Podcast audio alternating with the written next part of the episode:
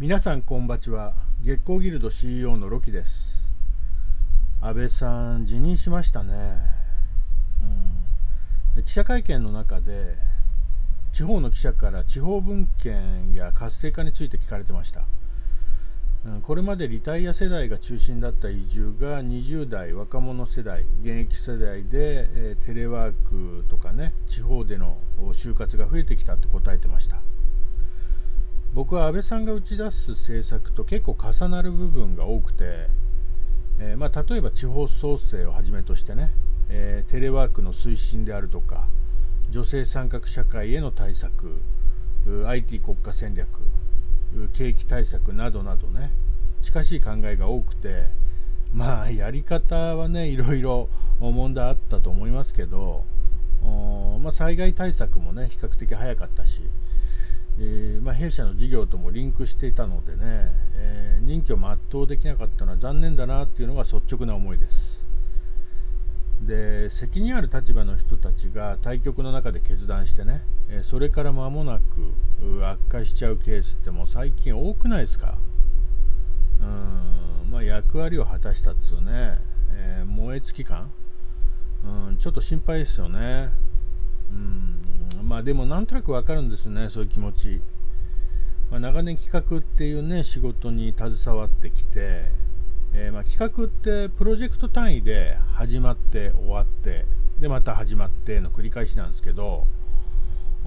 たまにね終わった後にね始まらない間が空いちゃうっていうねことがあってでそういう時ってなんか気の抜けたねコーラみたいになっちゃう期間があるんですよ。で戻ってこられなくなる感じがねするんですよね。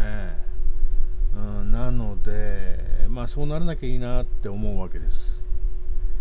で安倍さん潰瘍性大腸炎でしたよね、えー、特定疾患、うん、いわゆる難病、うん、これといった治療法もね特効薬もなく一生その苦痛とね付き合って、まあ、向き合っていかなきゃいけないっていう過酷な状況でね、まあ、今ウィズコロナつってもね、えー、まあ、病気を抱えながらちょっとリスクも高すぎるしえー、まあ、会見自体もね見てて辛そうでしたよね。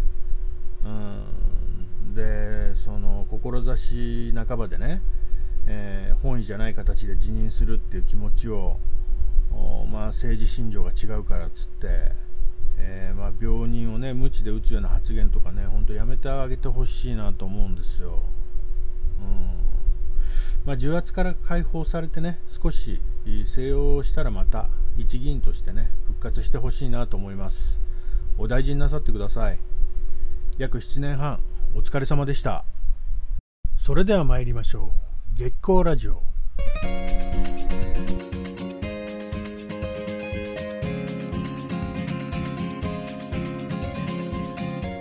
改めましてこんばちは。ロキです。制作や働き方にまつわるさまざまなエピソードをつらつらとつぶやきます。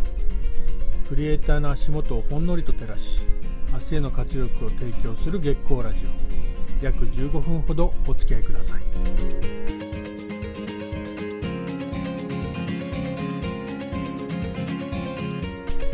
月光ラジオは瀬戸内海のど真ん中愛媛県湯気島の月光スタジオからお送りします。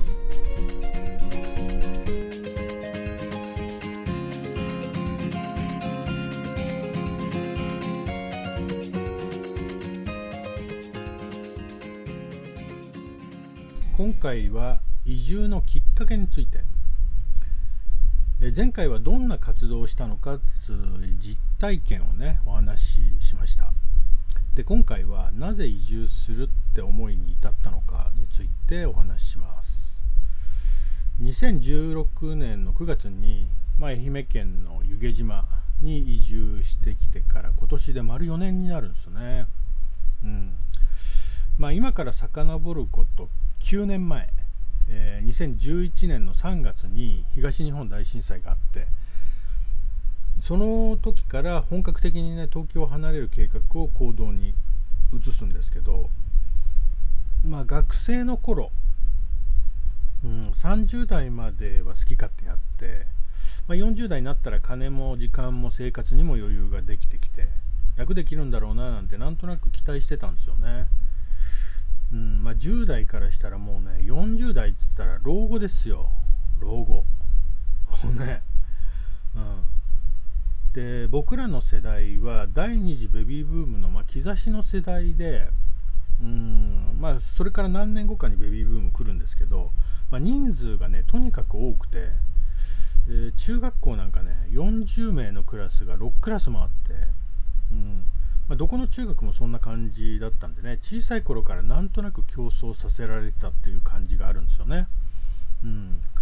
でまあそれ以降、あの当然一緒にねあの年取っていくんで、まあ、高校入試も大学入試もそれから就職も、うん、もう本当にね苦労しましたよ。うんまあ、でも僕はね世渡り上手なのかあの時代が僕に追いついてきたのかは分かりませんけど、うん、あまり苦労せずにねのらりくらりとすり抜けてきたんですよね。うん、あの例えばねあの僕大学中退してるんですけどまあ、要はバブルで、えー、なりたいものになれたんですよね。うん、で好きな仕事に、まあ、アパレルに就いたんですけれども普通に大学通って卒業してたらあのバブルがはじけてね就職できなかったんですよ。うん、同級生なんかね結構あの就職浪人いましたよね。うん、でまあそれとかねあの IT 業界に転職したらあの PC がね一家一台の時代になって、えー、まあ、インターネットが登場してでなんとなく自然にねそっちの業界に、まあ、気づいたら入ってたっていうね、うん。まあ、誰かに何かをね言われるわけじゃないんですけど、まあ、いつも誰かと競争させられて、えー、尻を叩かれ走らされっていうねあの、まあ、そういう雰囲気とかね、えー思いっていうのが支配してたんですよね。うん、でもあの40歳になれば40を超えればあそれからも解放されて自分の足で歩きたい時に歩いて走りたい時には走って、まあ、休みたい時には休めるって思ってね、うん、がむしゃらに働いてたんですよ。バブルがはじけようがねリーマンショックが来ようが、うん、でももう40になっても一向に変わる気配がないしあの僕らの後輩がね育つどころかあの疲弊しちゃってどんどん離脱していくんですよね。おいおいと。それじゃいつまでたっても楽できないじゃんと思いながらねおかげさまで今でも現役ですよ、うん、でそんな時に地震が起こったんですよね、うん、で僕はねそれをいい機会だなと思ったんですよ。うん。まあ、論語のね「死曰く四十にして迷わず」って言いますけどもう迷いっぱなしですよね。本当に、うん、でまあ40歳といえば人生の折り返し、うん、残り半分の人生はね自分のペースで決めたいし、うん、いつまでもね健康でやりたいことができるかわからないじゃないですか、うん、で自分の意思でね動けるうちにやりたいことがアグレッシブにできるうちに、えー、やっておきたいと、うん、いう思いが強くなってきたんですよね。でそんな中あ、まあ、42歳を迎える誕生日の2日前に東日本の大震災があったわけですけどもその前後に仕事でもねプライベートでもいろいろあった年であの男の大役なんですよね42歳っていうとね。41歳42歳っていうとね、うん、でまだ制作会社に勤めててでそろそろ辞めようかなと思ってて次どうしようかなって考えてる時期だったしプライベートではあのー、まあ、別居生活を続けていてで、まあ、ピリオドを打ってね、えー、まあ、離婚が成立した時期でもあるんですよ。うん、でその後、みんながねあの仕事がペンディングになったりキャンセルになったっていう、あの結構タイムラインとかでね、えー、まあ、流れてきたりして、えー、まあ、仕事がなくなっちゃったんで、あのまあ、ダメ元でオフ会でもやろうかってつぶやいたんですよ。でそれがきっかけで、えー、まギルドの前身が出来上がるんですけどまあ、その時ねいろいろ働き方を考えるようになったんです、えー、制作会社にいた時に、まあ、若いやつらがどんどんね疲弊してったり病んでいくのを、まあ、たくさん見てきててうんまあ、中からどうにかね変えられないかなと思って、えー、まあ、制作会社にとどまってねあの変えようと努力もしたんですけど、まあ、企業体質っていうのはなかなか変わらないもんなんですよね。うん、でまあ転職を僕も何回か繰り返してきて悟ったことが一つあってまあ分かってはいたことなんですけどあどこ行ってもね望むような環境ってないんだなと。やりたいことをやるためには自分のね組織を作るしかないんだなと。でそれは従来型の会社っていうね形態じゃないんじゃないかなっていう思いがね強くなってきたんですよ。でそれと同時にあの疲弊したね、えー、クリエイターやリタイアしちゃったクリエイターを再起させるような、まあ、器というか環境というか場所というかね、まあ、そういうところが必要ででそれは大都市圏じゃなくて地方のできるだけ不便なね誰も知らないような場所が望ましいなと思ってたんです。で地方都市だとあのまあ、東京のねどっかの町にいるのと大して変わんないんであの環境がねガラッと変わって非日常が体験できるような場所がいいと思ったんですよね。なので田舎であればあるほど気分転換にもなるし、まあ、自然と触れ合ってえー、まあ、人間らしい生活っていうかねあの明るくなったら起きて暗くなったら寝るみたいなね、うん、そういうところにしようっていうところでいろいろ探した結果、まあ、四国がいいんじゃないかなと、うん、で四国で探すことになるんですよね。で疲れちゃったらノート1台持って、えー、まあ、いつでもおいでよみたいな感じでね。当初はギルドのサテライトオフィスとして考えて探し始めたんですよ。であの前回もお話しした徳島の神山町三好市愛媛の三津浜二見町、まあ、内子町八幡浜あそして今いる上島町。いろいろ回ってるうちに実感したことがあるんです、うん、あこれってね僕が移住して地元の人にならないと誰も協力してくれないし何も成果は得られないなって感じたんですよね。であれば、まあ、あのプライベートで身軽になったしねあの僕も東京を離れる覚悟はもうできていたので、まあ、移住して、えー、拠点を新たに構えることにしたんです。でまあ、幸いあの弊社はあフルリモートでね、えー、どこにいてもできる状態でしたし、まあ、僕が東京にねとどまる必要も特になかったし、まあ、残り半分悠々自適に暮らせるんでね、えー、まあ、腹が決まってしまえばもう願ったり叶ったりなんですけど、うんまあ、ということでね前回のような活動をしながら湯気島に移住することになったんですけど、あのー、島の言葉でねよそから来た人のことを旅の人って言うんですよ。うん、まあそこに根付かずすぐにいなくなっちゃう人っていう意味なんですけどね。よそから来る人をま警戒しつつも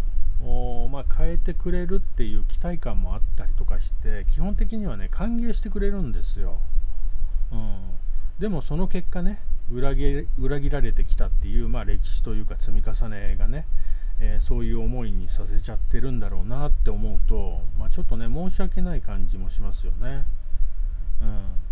で僕とね同時期に移住してきたあの調味料のメーカーのね研究員をやってたおじさんがいるんですけど昨年あのビニールハウスを建てたんですよ。で100万かかるんですってビニールハウス建てるのに、うん、でそれをね建てるって、あの言ったらね、えー、そこで初めていろんな人の協力が得られて、えー、関係性が一気に変わったって言うんですよね。まあ、つまり移住ってそういうことなんだろうなって思うんですよね。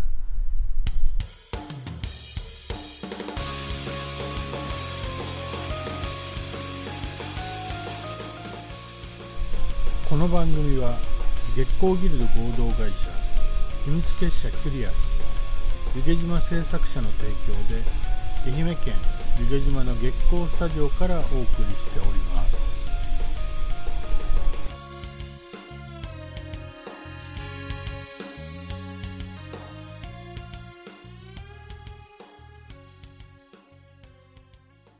月光ラジオでは質問や相談エピソードなどなどたくさん募集しております。ロキのツイッターアカウントアットマーク BOOMAR13 アットマークブーマー13の DM までお寄せください。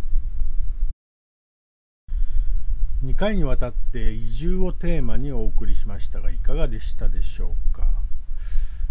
まあ、移住って隣町に引っ越すのとはね違うんですよね、生活拠点活動拠点を移すっていうことになるんで、まあ、ベースを新しく作るっていう感じですよね。その土地の人にならないと、まあ、移住することのメリットが享受できずに、まあ、居心地悪くてね1年ぐらいですぐ出てっちゃうっていうねケースが結構多いんですよね、うん、まあそういう人って何してる人なんだか全く分かんないんだけど、うんまあ、僕は知り合いをね頼るのが一番いいと思うんですよね。もう関係もできてるし、まあ、受け入れてもらいやすいのでね、うん、まあその知り合いが関係できてないともう最悪ですけどね。で湯気島は移住したいねクリエイターさんを大歓迎します。女性ならなおよきまだ言ってるし、まあ、バタバタとお時間です。またお会いしましょう。さようなら。